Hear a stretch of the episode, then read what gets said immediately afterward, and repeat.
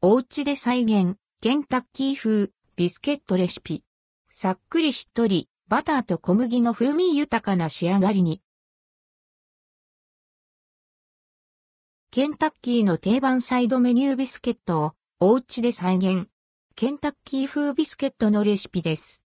生地を伸ばしては折りたたみ、本家のような層のあるビスケットに仕上げます。ケンタッキー風ビスケットレシピ。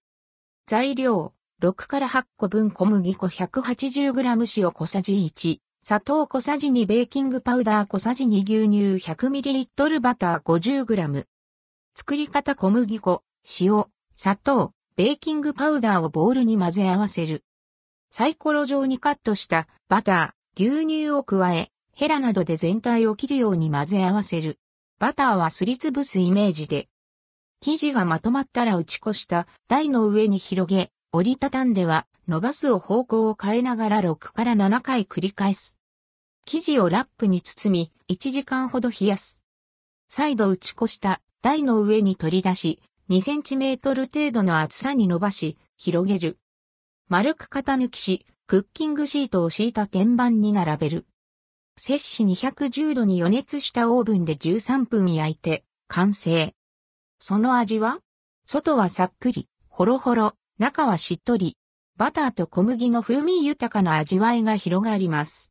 これはまさに、ケンタッキーのビスケット。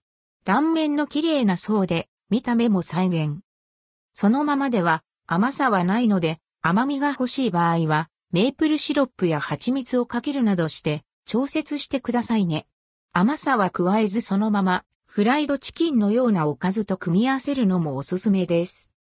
なお、1回目に広げた生地から型抜いたビスケットは蒸気のように綺麗に仕上がりますが、余った生地を再度まとめて型抜いたものは型が乱れます。